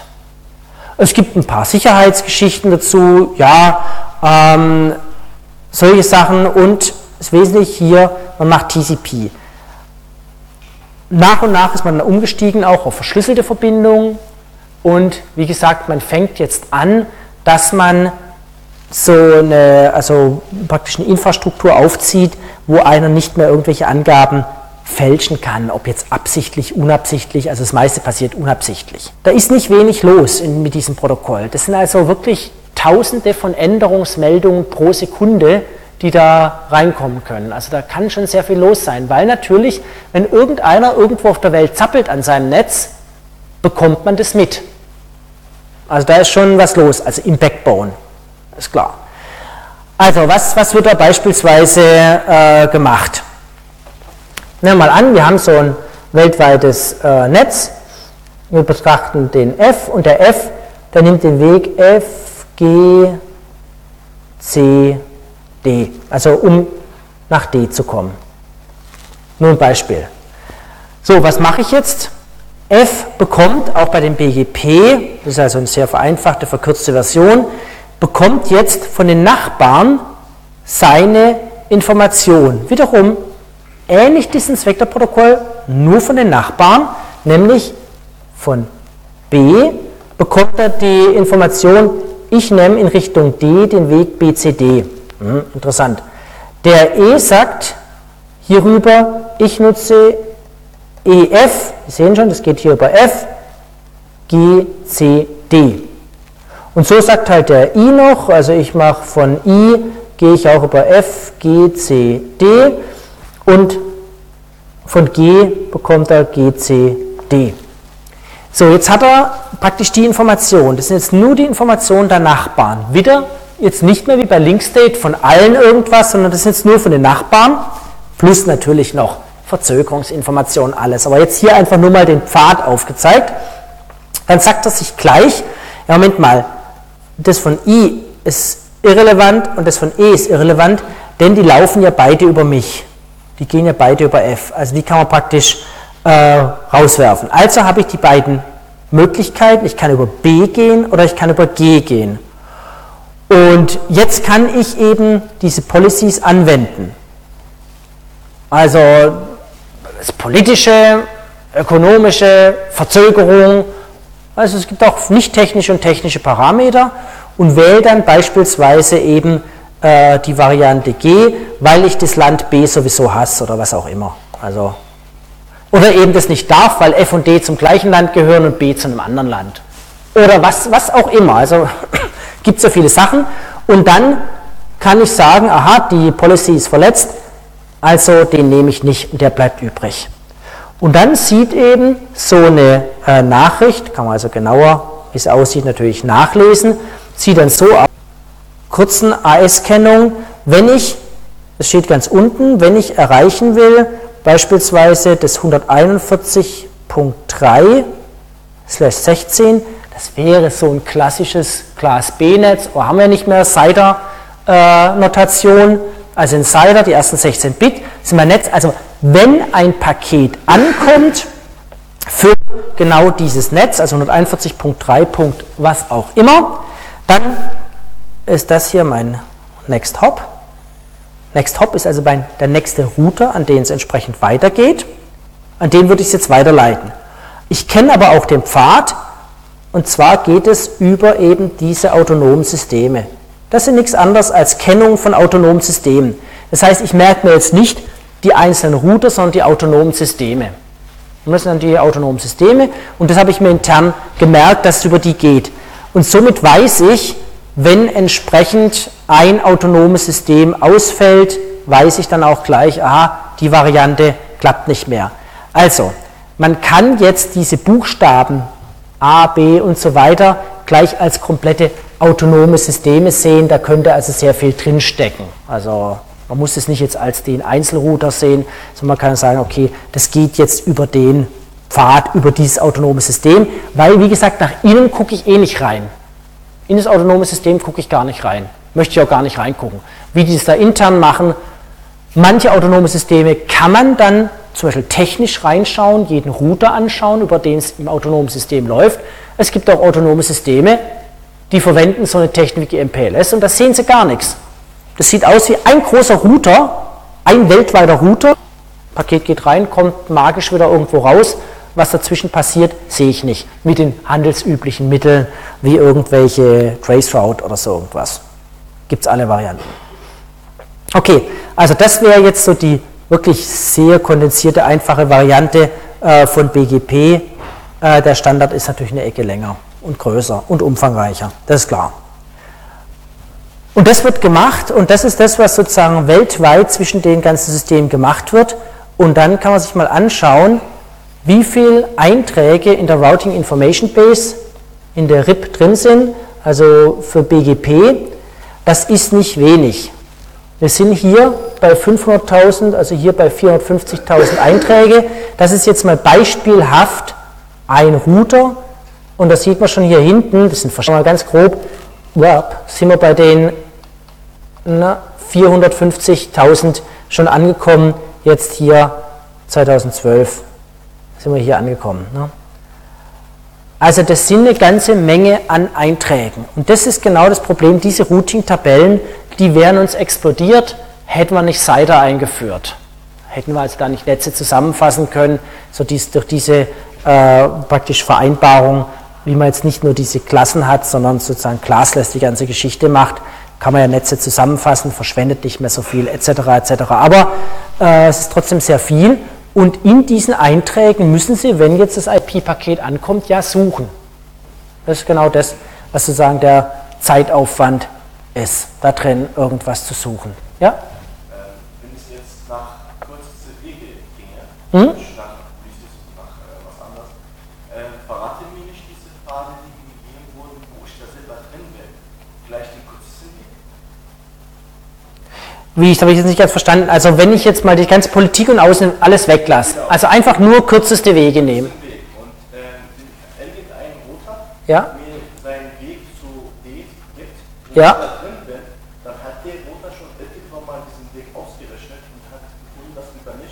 Der kürzeste Weg ist. Ja, und dann könnte ich das nutzen. Ja, das zu verwerten, dann kann ich sagen, okay, wo ich da drin bin, gucke ich mal auf eine andere Variante Ja, ja. Genau, also die Frage ist, kann ich sozusagen aus Informationen, mal ganz generell gesagt, aus Informationen, aus Vektoren schon selbst irgendwas rauslesen? Also vielleicht auch den kürzesten Weg direkt rauslesen. Aber nur, wo ich, in dem ich drin bin. Genau, in dem Pfad, wo ich drin bin, das kann man machen und das nutzt man jetzt hier nicht, aber das nutzt man zum Beispiel bei äh, Ad-Hoc-Protokollen, macht man genau sowas, dass man sozusagen auch mithört, diese Pfadinformation von anderen mitbekommt und dann sieht, ah, wow, toll, ähm, da gibt es ja Teile. Oder auch selber Anfrage oder eine Suche kommt, dass dann die Frage war, können wir Teilinformationen nutzen? Ja, können wir und bei Ad-Hoc-Netzen wird es genau gemacht. Wenn ich also sehe, dass irgendjemand einen kürzesten Pfad berechnet hat, auf dem ich drauf bin, kann ich die Information mit aufnehmen. Wird aber sowieso periodisch ausgetauscht und so kann es auch sein, dass ich meine Teilinformation anderen geben kann. Also da gibt es ziemlich ausgefeilte, ausgeklügelte Routing-Verfahren, die genau sowas machen. Kann man machen, ja. Aber wird hier nicht gemacht, weil hier überragt im Prinzip die Politik. Weil es einfach ganz klar ist, mit wem habe ich Abkommen, über wen laufen welche Verkehre und man bringt praktisch nicht über beliebige Netzbetreiber seine Verkehre. Also es würde kein Netzbetreiber, der jetzt sagt, ich brauche ein stabiles Netz, mal nur aus Kostengründen mal kurz auf irgendeinen anderen gehen. Also das macht man nicht. Aber es ist schon ziemlich beeindruckend, wie groß da sozusagen die Zahlen sind, wie viele Einträge ich in so einer Routing-Tabelle drin habe. Auch die Zahl der autonomen Systeme, sehen Sie hier Ende 2012 äh, sind wir schon an die über die 60.000 kommen. Also bei 16 Bit wird das dann schon ein bisschen knapp. Äh, bei 32 Bit, gut, da ist es dann relativ egal. Das ist einfach nur hier oben ist der Link, wo man das mal selber sich anschauen kann. Das sind ja nur Beispiele, einfach wo man das mal nachschauen kann. Auch ganz interessant, über wie viele autonome Systeme geht man denn, wenn man so im Normalfall im Internet unterwegs ist. Wieder lassen wir mal die Farben weg, können sich alles nachschauen, was die bedeuten. Aber das zeigt einfach, wie lang sind die so im Normalfall. Das ist relativ konstant, leicht gewachsen, aber eigentlich konstant geblieben. Also sieht man so über drei, vier geht man im Mittel hinweg, wenn man jetzt mal so weltweit den Internetverkehr sich äh, anschaut oder die Pfade sich anschaut, dann weiß man, so lang sind typischerweise die Pfade. Es ist also nicht so, dass ich für alle ähm, Pakete erstmal über zig autonome Systeme rüber müssen. So lang sind die meisten Pfade sind gar nicht. Es gibt ein paar, die länger sind. Also BGP ist eigentlich sozusagen das Herzstück von dem ganzen, vom Internet.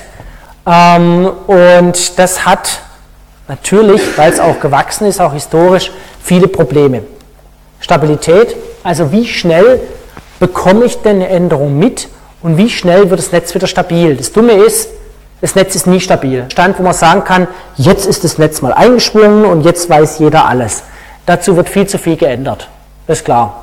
Also natürlich die Hauptstrecken und so, das ist schon stabil, es tut ja, aber es ist nicht so, dass man sagt, jetzt ist mal Stillstand. Dann das, der Wachstum der Routing-Tabellen, großes Problem. Load Balancing ist nochmal eine ganz andere Geschichte, Lastverteilungssachen. Äh, da kann man vielleicht mal da müssen wir gucken, andere Vorlesungen mal drauf eingehen, wie man das wirklich macht. Sozusagen große Netze aufbauen, Lastverteilung. Hijacking ist ein Problem, das also tatsächlich passiert, dass man nämlich sagt, okay, ich klau mal, ich klau mal irgendwie ähm, sozusagen des Netzes. Was kann man sich dazu anschauen?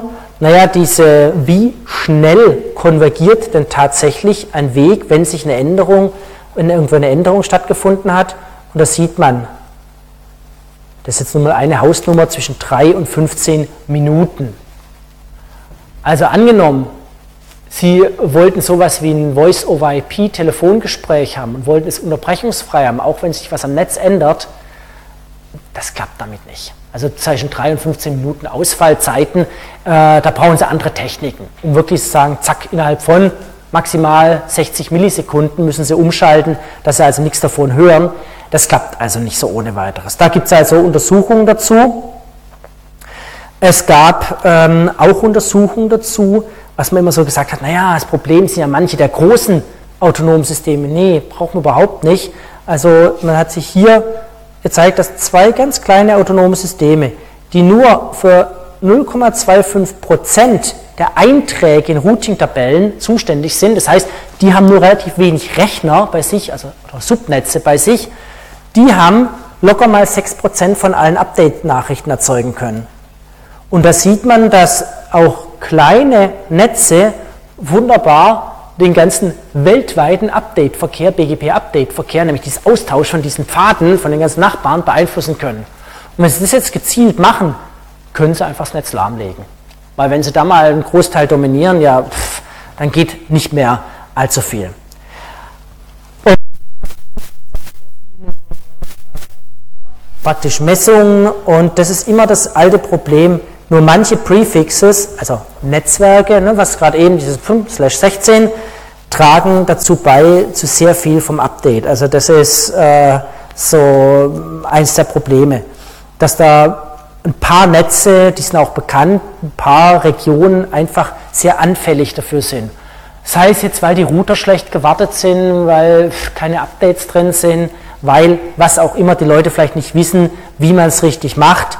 Aber es ist so, wir hatten, was war letztes Jahr war das, da hatten wir mit einem der weltgrößten Netzbetreiber, hatten wir auch im Rahmen von Projekt zu tun und da wurde dort festgestellt, oh, wir haben einige Sachen falsch eingestellt und das ist einer der weltgrößten. Oh, welche Einstellung hatten die mal für eine zum Glück nur kurze Zeit ein Drittel ihrer Kunden abgehangen? So halt. Hm. Ja, passiert. Also, das ist komplex. Es ist einfach umfangreich, wenn man sich mal die Dokus dazu anguckt, dann noch die ganzen Fehler, die vielleicht drin sind, weil und so weiter und so fort, ist nicht ganz so trivial. Auch ganz interessant zu lesen. Also, das sind zum Beispiel so Einstiegspunkte, wo man mal nachschauen kann, äh, was da los ist. Jetzt haben wir im letzten Jahr und jetzt heute sind wir mal durch die ganze Schicht 3 durchgegangen und Sie sehen, ja, unbefriedigend, alles kann man da gar nicht behandeln. Ja, wahrscheinlich dann wäre das Gehirn doch sehr voll. Sondern wir haben uns mal die wesentlichen Punkte angeschaut. Das Wesentliche, was Sie kennen sollten. TCP/IP, wie gesagt, vor 30 Jahren, damals übernommen. Die Protokolle sind natürlich älter, aber eben übernommen äh, als die Protokollsuite im ARPANET TCP/IP kennt eben nur ein Protokoll für die Schicht 3, nämlich IP. Los, unzuverlässig. Wir haben die Routing-Protokolle, die brauchen wir eben, um nach welchen Kriterien auch immer den besten Weg zu finden, klar. Wir haben kennengelernt ICMP, um eine gewisse Steuerung zu haben, eine gewisse Überwachungsmöglichkeit, gewisse Eingriffsmöglichkeiten zu haben. Wir haben als Hilfsprotokoll ARP kennengelernt, das ist klar. Wir haben ein bisschen Multicast, uns angeschaut mit IGMP. Wir haben eigentlich der Probleme kennengelernt mit dem aktuellen IP V4. V6 löst ja auch nicht alles. Adressraum, da muss man sagen, okay, das ist gelöst mit V6. Sicherheit ist immer noch eine Frage.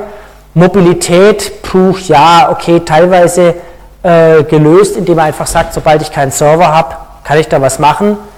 Dienstgüte ist Fragezeichen, Teile davon vielleicht gelöst. Da haben wir noch ein bisschen was zu tun. Wir haben kennengelernt, so sagen wir, Teillösungen, in Anführungszeichen, wie NAT, Network Address Translation. IPsec haben wir uns nicht näher angeschaut. Mobile IP kommt im Sommer. InSurf, DiffSurf, da werde ich noch später was dazu sagen. Das kommt als nächstes. Das heißt, klar, ähm, auch mit IPv6 werden wir nur einen Teil der Probleme lösen. Wir wissen nicht genau, wann das wirklich komplett durchgreift. Also IPv6, selbst heute ist auch noch der Stand, auch in Forschungseinrichtungen so, dass jetzt mal langsam Arbeitsgruppen gebildet werden, die dann sagen, wie führen wir es denn konkret ein? Das Ding gibt es seit Mitte der 90er. Ne? Aber jetzt beispielsweise hier in Berlin gibt es jetzt eine Arbeitsgruppe, übergreifend über die ganzen Universitäten. Wie machen wir denn das jetzt? Wie führen wir denn jetzt unser IPv6 konkret ein? Weil ein Protokoll zu haben, heißt noch lange nicht, jetzt habe ich es eingeführt. Ja klar, ich kann es auf meinem Linux nutzen, toll, aber kann ich es auch für mehrere hunderttausend Nutzer? Habe ich eine Strategie, wie ich Adressen vergebe? Wie mache ich das? Adressvergabe ist eine Riesendiskussion ähm, verletze ich die Privatsphäre, wenn ich eine feste Adresse mache, kann ich da irgendwas zerhäckseln hinten in der Adresse, sodass man halt keinen Rückschluss machen kann. Wie mache ich das überhaupt? Welche Art von Adressen äh, habe ich? Welche Geräte kommen damit klar? Manche kommen auch mit IPv6 eben leider nicht klar.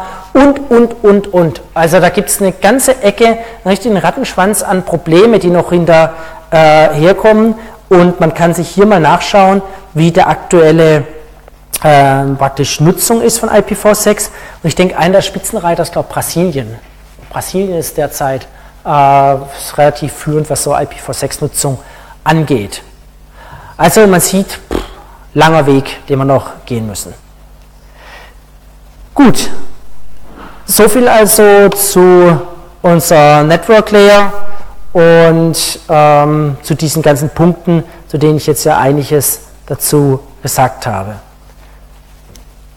Okay, die Geschichte, aber jetzt werden wir eine ganz dünne Schicht als nächstes durchbohren. Sind zu der relativ dicken Schicht 3 noch Fragen? bevor wir eine halbe Schicht nach unten gehen. Gut. MPLS, eine Sache, mit der man so im Hausgebrauch überhaupt nicht in Kontakt kommt. Warum eine halbe Schicht nach unten?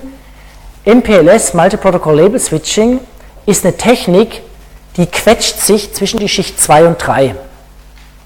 Braucht also einen Link Layer, sitzt aber typischerweise unterhalb von IP. Gibt es verschiedene Geschmacksvarianten, aber wir schieben die hier so bei 2,5 rein. Deswegen muss man erstmal die Schicht 3 ein bisschen was gehört haben, bevor wir jetzt verstehen, warum macht man denn sowas. Ja, warum schiebt man denn ein Protokoll rein? Der Hauptgrund war eigentlich wiederum das Zusammenwachsen Internetwelt und Telco-Welt. Dieses Zusammenwachsen, wo jetzt haben wir ganz grob gesagt, die Flexibilität in der Internetwelt und, jetzt haben wir auch mal ganz grob, die Zuverlässigkeit der Telco-Welt, die sollte zusammenkommen. Das sind jetzt nur zwei ja, Eigenschaften. Flexibilität, kostengünstigere Internetwelt, Verbreitungsgrad etc. auf der Telco-Welt, zuverlässiger Dienstgüte, Unterstützung etc. Und auch Managebarkeit, Verwaltbarkeit, INSE war auf der Telco-Seite schon immer besser. Das heißt, ich wusste ganz genau, ich hatte gewisse Verfahren, wie baue ich mein Netz und wie habe ich es auch unter Kontrolle. Ich wusste genau, wenn der Bagger hier zuschlägt, dann weiß ich ganz genau, aha, das ist die Stelle und das ist die Umgehungsmöglichkeit. Wie jeder Netzbetreiber, der also hochzuverlässige Netze macht, also jeder Energieversorger weiß ganz genau, wenn irgendwo eine Leitung unterbrochen ist. Da muss man nicht anrufen und sagen, übrigens, die Leitung ist unterbrochen. Das wissen die selber. Das wissen die innerhalb von wenigen Sekunden, wissen die ganz genau, hier bei dem Mast ist ein Problem, auf der Leitung ist ein Problem, die sehen das sofort. Also man muss nicht anrufen und sagen, der Strom ist ausgefallen und so, das wissen die alles. Und so ist es auch bei den Telekommunikationsbetreibern, die wissen schon, wenn irgendeine Basisstation ein Problem hat, wenn ein Schluckauf in irgendeinem Zwischensystem drin ist, die sehen das. Also viel teurere Technik, aber zuverlässiger. Also 99, typischerweise 99, 4 mal 9 oder manchmal 5 mal 9 Prozent der Zeit muss es funktionieren.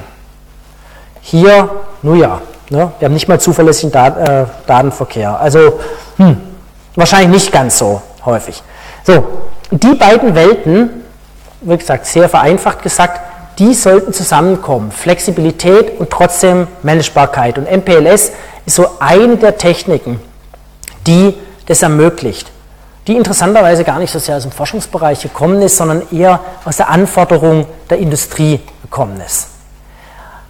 Also ein bisschen Motivation dazu, Konvergenz, dieser ganzen Techniken, traditionelles Routing, das wir also gerade eben hatte. Und dann werde ich mal vorstellen, wie funktioniert sowas und was macht man damit. Und die Anwendung sieht man schon, das ist was anderes als einfach nur Pakete äh, reinzuschicken. Quality of Service, Sprachübertragung, Traffic Engineering, dass man also sagt, ich weiß ganz genau, wo der Verkehr entlang geht oder wie viel Bit pro Sekunde über die Richtung, mit welcher Verzögerung über die Richtung. Und wenn hier was ausfällt, kann ich garantieren, in 50 Millisekunden ist umgeschaltet auf die Richtung. Für irgendwelche Notfallanruf, wie auch immer Einrichtungen oder für gerade fürs Telefonieren, da will man natürlich nicht sagen, naja, dann konvergiert halt das Routing-Protokoll zwischen 3 und 15 Minuten und dann steht die Verbindung wieder das ist natürlich jetzt für Notfallsituationen nicht gerade so ähm, das geeignete. Also, was macht man? Wir kennen, klar, Packet Switch und Circuit Switch, also Paketvermittlung, Leitungsvermittlung. Das sind so die beiden grundlegenden Arten. Ja, also aus der, das ist die klassische, also ich sage immer nur klassische Internetwelt und die klassische Telco-Welt. Immer nur klassisch. Wir wissen, das Internet, das ist das globale Netz, ist aber halt verbindungslos, unzuverlässig Paket vermittelt. Was mache ich mit Dienstgüte? Wie, wie funktioniert das? Also wie kann ich jetzt auch sowas wie verbindungsorientierte Kommunikation auf dem Packet-Switch-Netz aufbauen? Das sind alles so Fragen. Wie, wie macht man das? Das MPLS ist eine Technik, die hat mir jetzt dazwischen reingeschoben. Hm. Wie und warum? Die Sachen, die ich jetzt ganz grob Konvergenz. ATM war ja nicht so richtig der Knaller, ähm, aber ATM hat halt viel unterstützt, ne? Traffic Management. Deswegen haben die Telcos das geliebt. Hohe Leistungsfähigkeit, Skalierbarkeit. Dummerweise ist IP ist als Internetprotokoll. Fast alles wird über IP gemacht. Und dann gibt es noch eine Ecke von alten Frame Relay Netzen. Die sind ja auch noch da. Frame Relay hatte ich mal kurz erwähnt. Jetzt haben wir die ganzen neuen Anforderungen an Sicherheit, Verwaltbarkeit, neue Metriken soll ich auf einmal mit berücksichtigen. Also nämlich nicht nur Shortest Path First, irgendwelche Kosten, Verzögerungen, Zuverlässigkeiten oder sowas. Also wie kann man jetzt bestehende Netze mit diesen ganzen Dienstgüteanforderungen, Anforderungen an die Verwaltung zusammen verwenden mit IP, weil halt IP nun mal so verbreitet ist. Also wird man jetzt heute nochmal alle Netze entfernen und wird alles neu aufbauen, sähe die Welt garantiert anders aus. Aber gut, ist halt wie es ist. So. Und das war so ein bisschen die Motivation, war auch so um die 90er Jahre rum, dass man gesagt hat, da brauchen wir irgendwas, da brauchen wir irgendeine Technik. Weil ATM hat man schon gemerkt, hm, das wird es wahrscheinlich nicht so ganz. Und da gab es verschiedene Firmen, die das schon angefangen haben. IBM war dabei, Juniper, ein paar andere. Und die IETF, also die Internet Engineering Task Force, hat sich dann auch hingesetzt, hat gesagt, okay, bevor da jetzt jeder irgendwas macht, machen wir mal ein Rahmenwerk und zwar für ein effizientes Routing, für schnelle Weiterleitung und für die Verwaltung von, naja, Verbindungen ist so dieses ne, nicht zu nennende Wort, aber Flows, das sind praktisch sowas wie Verbindungen, aber Datenflüsse. Man wurde von Schichten 2 und Schichten 3. Man hat gesagt, naja, wir müssen jetzt verschiedene Datenflüsse verwalten können, vielleicht ganz fette, dicke, vielleicht auch ganz kleine, unabhängig von Protokollen. Wir wollen uns natürlich anbinden an die existierende Welt, deswegen braucht man irgendwas, wie man IP-Adressen abbildet. Aber wir haben ja schon mal gerade gesehen, naja, so ein Router im Backbone muss vielleicht aus 450.000 Einträgen den richtigen raussuchen, um mein IP-Paket weiterzuleiten. Das ist natürlich nicht besonders effizient. Da gibt es zwar nette Implementierungen und alles, aber kann man sich vorstellen, 450.000 Einträge zu, äh, zu durchsuchen. Da kennen wir doch bei ATM was Einfacheres, richtig, nämlich einfach nur Labels. Einfach nur eine Zahl. Sie erinnern sich vielleicht, ATM hatte so eine ganz simple Tabelle, in der drin stand, wenn an Eingang 3 was mit dem Label 17 reinkommt, dann an Ausgang 4 raus mit dem Label 25. Das heißt, kommt was rein, bei 3, das weiß ich ja, das ist der Eingang, ich überprüfe nur, welche Nummer das ist es, und das ist einfach nur, einfach nur eine Nummer, also nichts hier mit Präfixe und Netzwerk und Seite, sondern einfach nur eine Nummer. Das kann ich schnell nachlesen, denn das ist ja nichts anderes als der Pointer drauf in meiner Tabelle, zack, das ist die Zeile und zack, habe ich die Antwort. Es geht natürlich in Nanosekunden, das ist schnell. Und die Sachen hat man sozusagen dann übernommen. Feste Länge, nichts Präfixe und Slash, irgendwas, sowas. Man musste natürlich mit den anderen Protokollen sprechen. OSPF haben wir jetzt kurz kennengelernt, RSVP, das Resource Reservation Protokoll werden wir noch kennenlernen. Und natürlich alles unterstützen, was da ist, Frame Relay und ATM, Point-to-Point-Protokoll, Ethernet etc. Und das Wesentliche ist jetzt, man verabschiedet sich bei MPLS von den IP-Adressen und nutzt jetzt nur noch Labels. Also genau das, was man bei ATM hatte. Prinzip. Weil es natürlich effizienter ist, schneller geht und man noch ein paar andere Sachen damit machen kann. Also die Weiterleitung basiert jetzt auf Labels wieder. Also man sieht, wie diese beiden Welten jetzt zusammenkommen. Man bildet die IP-Adresse ab auf ein Label und leitet jetzt nur noch mit Labels weiter. Hm. Macht es jetzt einfacher oder was soll das jetzt besser? Naja, ähm, das traditionelle Routing, das haben wir jetzt ja gerade kennengelernt. Also, der Router hat eine Routing-Tabelle. Was da drin? Adresspräfix Netzmaske. Also genau unser 143.7.0.0 slash 16 zum Beispiel. Und dann muss er noch wissen, wer ist der nächste Router. Da stand ja gerade irgendeine, ist ja egal, irgendwas als eine IP-Adresse drin. Gerade was wir gerade eben bei dem BGP-Eintrag hatten. Wir haben einen Algorithmus, den haben wir ja kennengelernt, Routing-Protokolle, OSPF, BGP, muss man alles machen und muss jetzt für jedes Paket diese Entscheidung machen. Jedes Paket. Die man auslesen muss. Und das ist das Aufwendige. Ne, für jedes Paket muss man die Weiterleitungsentscheidung treffen. Und es muss jeder Router machen. Und das ist natürlich ein Aufwand. Aber damit lebt ja so die Internetgedankenwelt. Das können die Router sehr schnell, aber man hat halt gemerkt, man kann das noch besser machen. Nicht nur wegen der Geschwindigkeit, sondern vorrangig, weil man damit Traffic Engineering machen kann. Also das heißt, Verkehrsströme verwalten und steuern. Und dazu dann, wie dann die MPLS-Welt aussieht, dann am Donnerstag mehr. Dann wünsche ich Ihnen noch einen schönen Tag. Vielen Dank.